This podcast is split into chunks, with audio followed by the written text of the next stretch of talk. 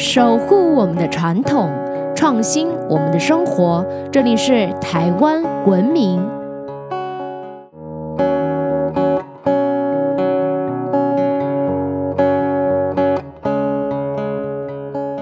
各位听众朋友们，大家好，欢迎收听台湾文明，我是热爱台湾民俗文化的新著名甜甜。很多朋友都有这样的经验，生活中许多日子会忘记，唯独开工啊、乔迁。动土、婚地等等，一定得看看黄道吉日。除了看星座预测运势、看哪几天水逆之外，你知道哪一天最好别出门吗？农民历除了可以指引你今天适合做哪些事儿、选日择吉之外，你知道做哪些事情才需要用农民历来择吉吗？善用农民历能帮我们事半功倍、趋吉避凶哦！别着急，所有精彩内容都在本期的台风文明。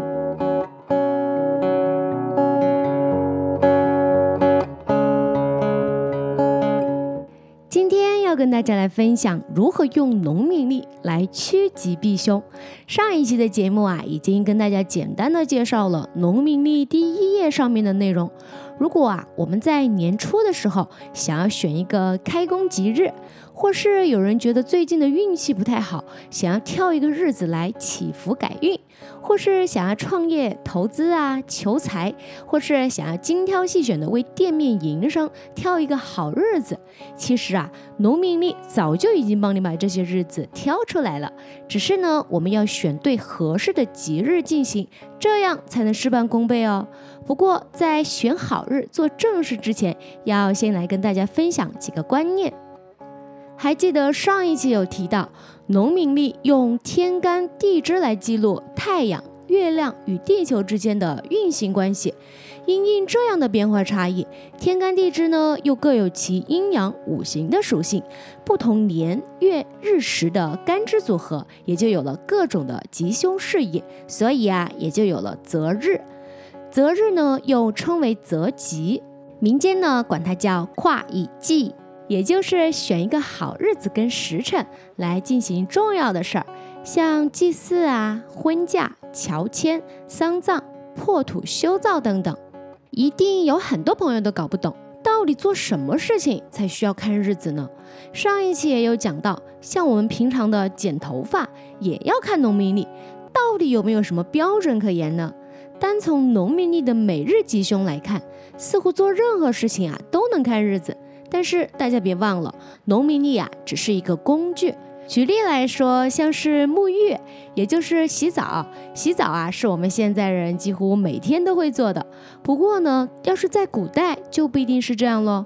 洗澡呢，可能都是要提前挑一个合适的日子，选一个好日、好的时辰才去洗澡，或是需要参加什么隆重的仪式典礼啊，才安排洗澡的。沐浴对古人来说呢，就是这样的概念，所以啊，套用在我们现在人的身上，就是我们平时呢不会经常做的，像是结婚、搬家、改名字、安床，或者是像小孩子剃胎毛，甚至是一辈子一次的丧礼等事业。做这些事情之前啊，看日子就显得非常非常的重要。下面呢，就来跟大家介绍几个常见又实用的趋吉避凶的好日子。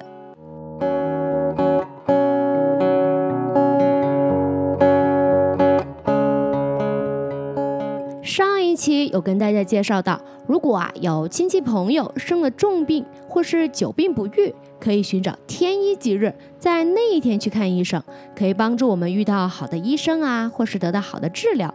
那如果是我们时常就觉得运气不太好，那要找什么日子呢？民间啊流传着许多改运的方法，像是到寺庙拜拜祈福，或是买几个开运吉祥物改改风水。还是有人觉得应该要好好的忏悔过错，斋戒沐浴，修身养性呢。根据古籍中的记载。一年四季中各有几天特殊的日子，是上天开恩特赦的日子，称为天赦吉日。通常一年只会有四到六天左右。在天赦日的期间，只要你诚心的向上天忏悔自己的罪过，就有机会得到上天的赦免，获得好运哦。关于天赦日，还有一个小故事。据说有一天，玉皇大帝在上早朝的时候，有天神向玉帝禀报，表示下界啊有许多人一生呢虽然没有犯下重大的错误，却也没有办法遂心如愿，像事业啊、健康、感情、财富、子嗣皆不如意。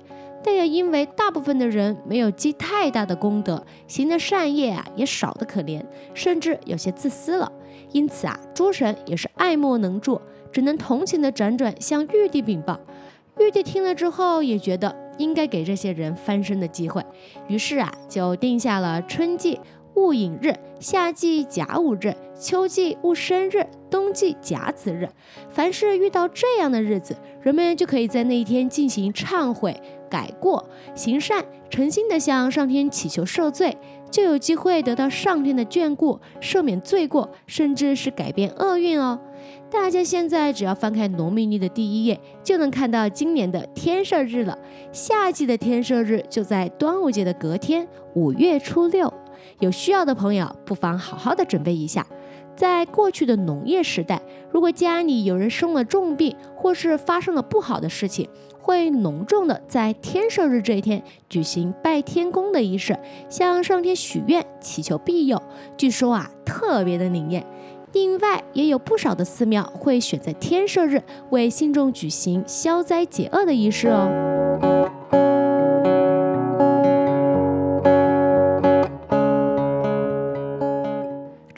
改运，大家最最最关心的就是财运跟事业啦。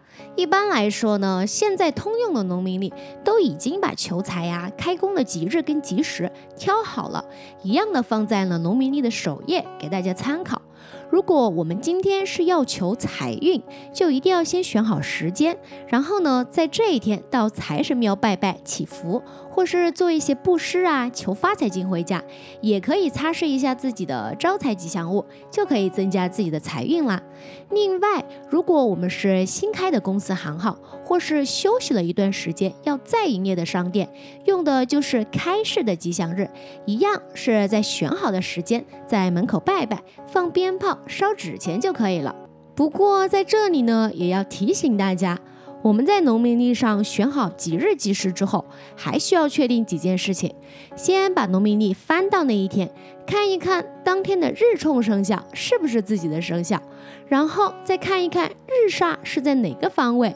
如果日煞的方位正好是你要前往求财的方位，那就不行。举个例子来说，如果那一天的日煞方位是在西方，而你要求的财神爷方位也刚好是在西方，那么你就不能往西方去求财神爷哦。但是你可以换一个方位。如果你的店门口刚好面煞西方，那么那一天就不能用哦。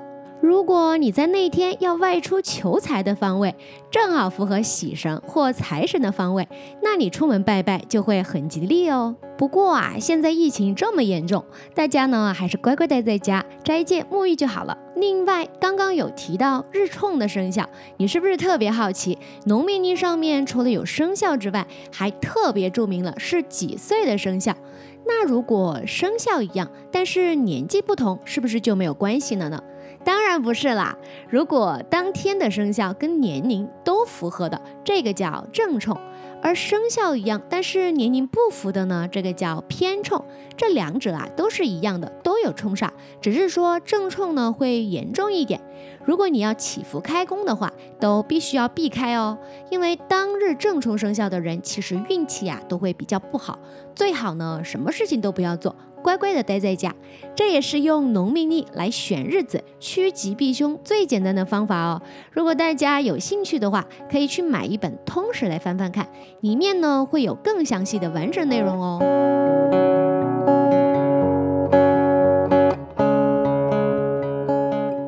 知道大家有没有听过长辈的告诫，不要随便到医院去探病哦。如果非要去探病，一定要先看看农民历，否则啊可能会让自己变得特别倒霉，甚至是发生意外。民间就有探人疾病替人亡的说法，探病有这么可怕吗？根据《许逊玉匣》中的记载，每逢壬寅日、壬午日、庚午日。甲寅日、乙卯日、己卯日，在这六天啊，千万千万不要去探病，否则就可能会惹祸上身哦。另外，关于探病，还有一个说法，从初一到三十，瘟神每天都有它的活动范围。我们除了要避开在刚刚说的那六天去探病之外啊，还不能遇到瘟神哦，否则啊，也是会沾染到病气的。关于瘟神每天的活动范围，在探病祭器里面就有记载。像瘟神初一啊，是在中堂，也就是病人家中的客厅；初二在东廊下，也就是在病人家东边的走廊；初三呢，在大门，也就是病人家的大门口。除非你爬窗户进去，不走大门哦，不然啊，你一定会撞上瘟神。像十七啊，是病人床。也就是在病人的床边，因为瘟神呢每天都有不同的活动范围，如果啊你要去探病，最好能避开这些地方哦。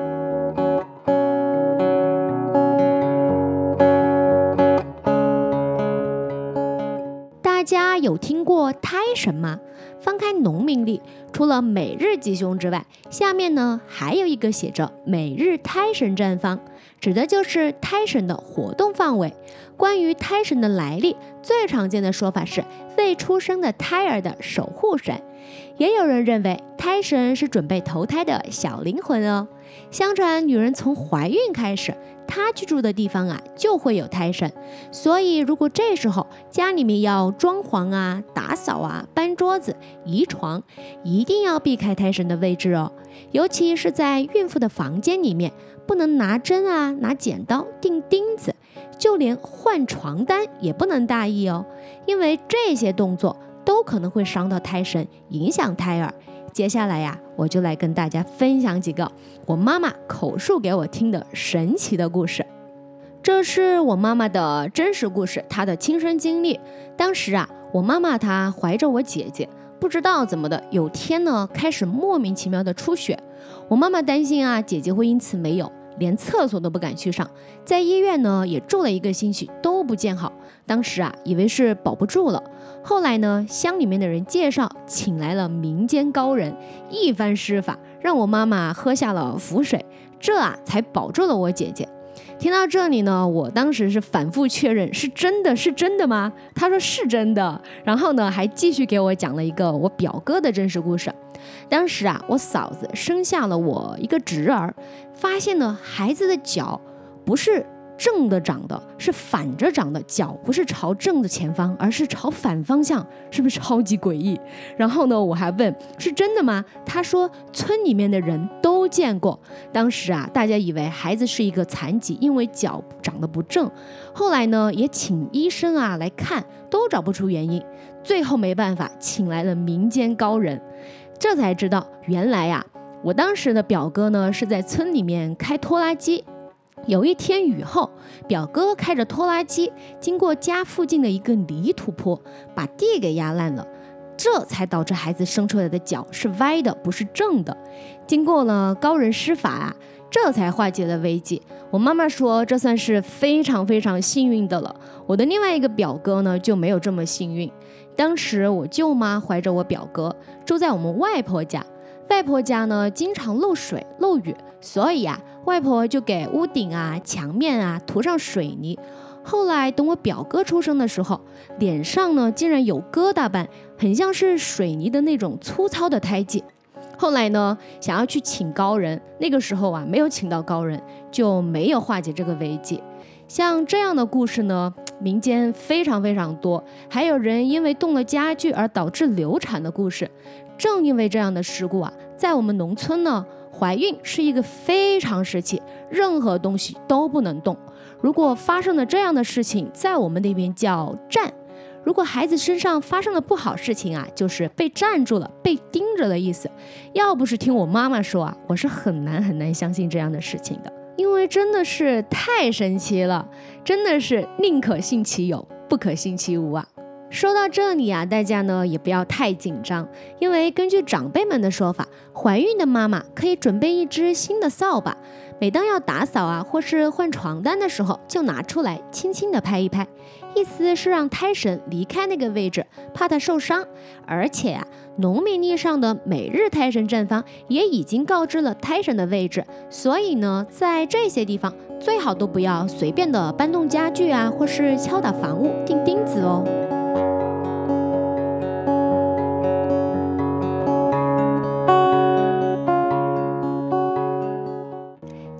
有关于农民历的内容，就先跟大家分享到这里啦。其实啊，关于农民历还有很多很多有趣的内容哦，像是相谱啊、简单八字算命、生肖运势，还有一些祭祀的礼仪，可以说啊是非常非常的实用，内容呢也相当丰富。而这些内容啊，虽然不见得都很科学，可是啊，却是我们生活中会经常遇到的。农民历呢，只是提供另外一种看法来诠释这些现象。多了解一些也没有什么坏处哦。夏天啊，又是萤火虫的季节了。来台湾之后啊，才知道萤火虫竟然还叫火金菇，听说啊是跟一位姑娘有关。还有调皮的小朋友。为什么会害怕虎姑婆呢？你知道虎姑婆是住在台南的吗？下一期啊，就来跟大家分享这些有趣的故事跟传说哦，是不是超级超级期待？如果大家还知道有什么有趣的在地民俗文化活动，或是我们错过的哪些重点，欢迎大家留言提供给我们哦。想要知道更多有趣的台湾民俗文化吗？可以在脸书搜寻台湾文明，按赞追踪哦，或是直接搜寻台湾文明，关注我们的官网。我们们。下次见。